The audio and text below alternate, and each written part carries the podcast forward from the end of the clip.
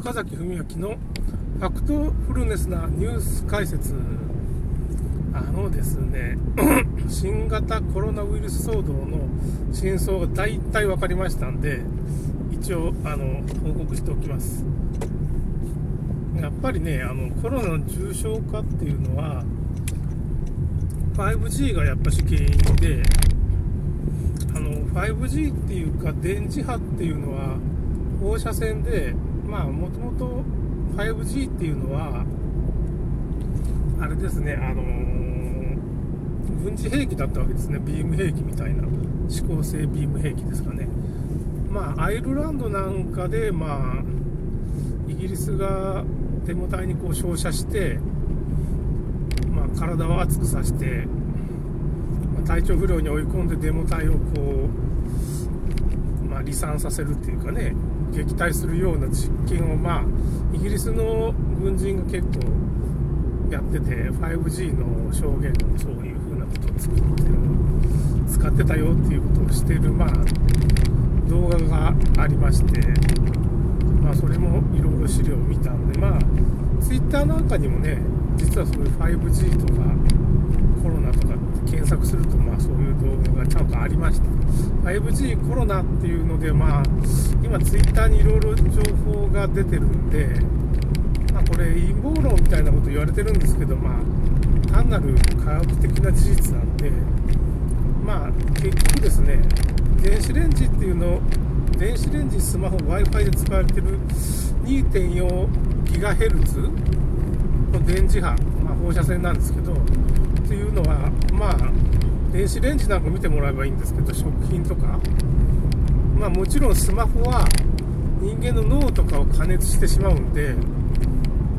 ま同じようなことが起こってしまうと。そうやっぱ体の近くに寄せてしまうと。まあ電子レンジの場合は食品の、まあ、水分子周波数帯によって血、まあ、水分子を吸収しやすいらしいんですよね。まあ、実際はあの電子レンジは2.4ギガじゃなし確かもうちょっと低い周波数でやって、まあ、ちょっと原理が違うらしいんですけど、まあ、この辺の周波数帯なのは確かで、まあ、スマホと Wi-Fi はまあ 2.4GHz っていうのは、まあ、Wi-Fi ルーターとか見たら分かりますけどね。まあ、そっちの周波数っていうのは、まあ、まあ、大体その電磁波そのものが、まあ、物を加熱してしまうっていう素質、熱を持たせるっていうかね、発熱させたりっていう風なことありますから、スマホで、スマホインフルエンザっていうのが、まあ、欧米なんかでは結構問題になってて、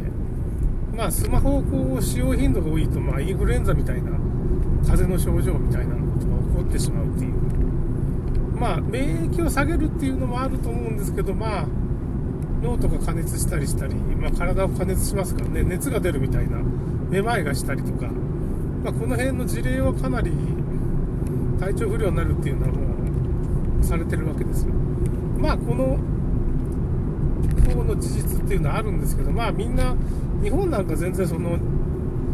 そういうスマホの危険性っていうのは、まあ、ちょっと分かってないんでしょう、人が多いんですけど、まあ、内海聡医師って、まあ、ワクチンとか反対したりね、こう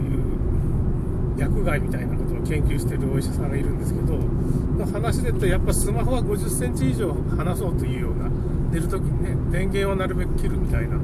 ことをまあ言われてますね。まあ一番身近なスマホっていうのが一番危険といえば危険っていうかね、電磁波イコール放射線なんで、放射能の内部被曝同じような感じになるんですよね。外部被曝っていうのはまあ、それは一時的なもんなんであれなんですけど、内部被曝っていうか、耳にピタッとくっつけてスマホで通話したりすると、まあその内部被曝状況が起こっているのと同じことになるんですよね。人間の体の中に放射性物質が入って、まあそこに放射放射能を放射して、がんとかを作ってしまうんですけど、内部被曝っていうのはね。それは結局近いところでやったらどんなに弱い電波でも、まあ、放射線か。電磁波イコール放射線ですから、放射線の一種なんですよね。まあ、どんな弱い電波でも、まあ、放射線でも、まあ、病気になっちゃうわけですね。でまあ福島の甲状腺がんとかまあいろいろ問題になってますよね白血病になってる人も今いますけどね、まあ、あれ土壌汚染がまあ東京なんかひどくて横浜の下水道処理場でい、えー、と1万8000ギガヘルツ、まあ、ギガヘルツじゃないわ、えー、とベクレルですかねキログラムベクレル1キロあたり1万8000まあ、これ基準は1ベクレル以下じゃないとダメなんですよね。もうちょっと全然もう話にならんような。だから土壌汚染が横浜とか東京ですね、その上流が全部土壌汚染されてるってことなんですよね。放射能の灰が降っちゃって。福島の原発とかね。未だにそれはあるわけで、放射性物質がまあ、幼稚園のね、庭に埋めちゃって、横浜市知事がですね。それでまあ幼稚園に通ってた児童がまあ放射線で白血病になったのが2人、3人血液のがん、もう1つ血液のがんで3人ぐらい今出てるんで、これはまあ横浜市でいろいろ幼稚園がんとかまあ、だからそこだけじゃないんですよね。幼稚園とか小学校のまあ、その、水を溜めておく施設に、まあそういうものが雨が混じったりとか、まあ、下水施設みたいなところにね、結局放射能物質が蓄積して、それを処分に困ってた横浜市が。もうこれ校庭に埋めちゃえっていう、なんかわけのわからないことをやってしまって、そういうことが。まあ、それはまあどこに埋めたかっていうのは隠してるんですよね。まあ、大体分かってるんですけど、隠しててもそれ公開しろみたいなこと言ってるんですけど、まあ、この放射能っていうこれわざとやってるんで、福島原発もわざとやってるんで、アメリカから指示があってから、まあ、まあ、やってるっていうことですかね。まあ、アメリカが指示があるっていうのは、まあ、要するにビル・ゲイツの人口削減計画っていうものが、まあ、ありまして、これ陰謀論と言われてるんですけど、まあ、単なる事実なんで、それでまあ、その辺のガイドラインに沿った形で、日本の福島原発の放射能をなるべくばらまけっていうことで8000ベクレルキログラムベクレルですかね。キログラムあたりの8000ベクレル以下の放射性廃棄物は建築資材に使ってもいいとかそのうち農地農地にも投入しようみたいなことがまあこれ気が狂ってると思うんですけど要するに放射能で日本人を絶滅させるっていう風な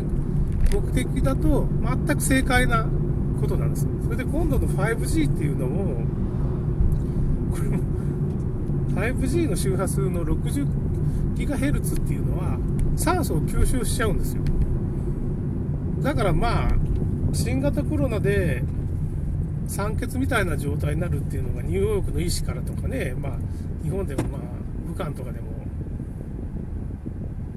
報告されてて、肺がまあすごい損傷してると、すりガラスの写真になっちゃうというか、レントゲンみたいな CT とか取れば。っていう風な報告があるのは、まあ、要するに 5G によって、まあ、人間の体が加熱して、まあ、血液が沸騰する、まあ、みたいな感じになって、まあ、熱が出る、風邪の症状みたいなのが出るっていうのと、まあ、それによっても免疫力もまあ下がりますわね。まあ、肺肺も損傷するし、で酸素とヘモグロビンっていうか、結合できなくなっちゃうんですよね。結局、まあ、酸素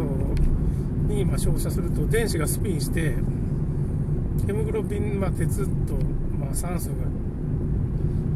あ、結合できなくてまあ、高山病みたいな症状になるっていうニューヨークの医師から報告があったんですけどね、重症化した人がね、コロナ。まあ、その辺の謎はそれで解明できたと。まあ、この酸素を吸収してしまうんで、5G の周波数帯の基地基地局っていうのは、まあ、100メートルおきにまあ作らんといかないアンテナを立てるしかないんですよね酸素に吸収されるんで電波があんま遠くに飛ばないみたいな現象になっちゃうんですよで水分子を吸収するっていうことはまあ電子レンジの原理っていうことですねで酸素を吸収しやすいんですけどまあその周辺では水分子も吸収してしまうようなことが起こるんでまあ血管の中が炎症が起こるとか、まあ、血管の中が沸騰してしまうっていうことで、血栓症っていうのが起こるっていうのもそれで大体説明できるんですよね。だから血栓症と酸欠状態という肺の損傷という謎のね、病気っていうのは結局 5G の 60GHz から40から60までの周波数で大体起こっちゃうらしいんです。でまあ武漢は 60GHz のスイッチをオンにしたっていうのがまあ 5G の技術者がアメリカにいるんですけど、まあ、その人もその職辞めちゃったんですけどなんで辞めたかって言ったらそういうことがまあ知識として自分もあって何が起こってるかっていうのをパッと分かっちゃったらしいんですよね。酸素吸収するから。ああ 5G を60ギガで照射すると武漢肺炎の症状中止しちゃうっていうのはそういうことで起こってたんですよ。まあクルーズ船は 40GHz のまあアンテナ積んでるんでクルーズ船も同じでクルーズ船の患者もまあ死んだ人なんか、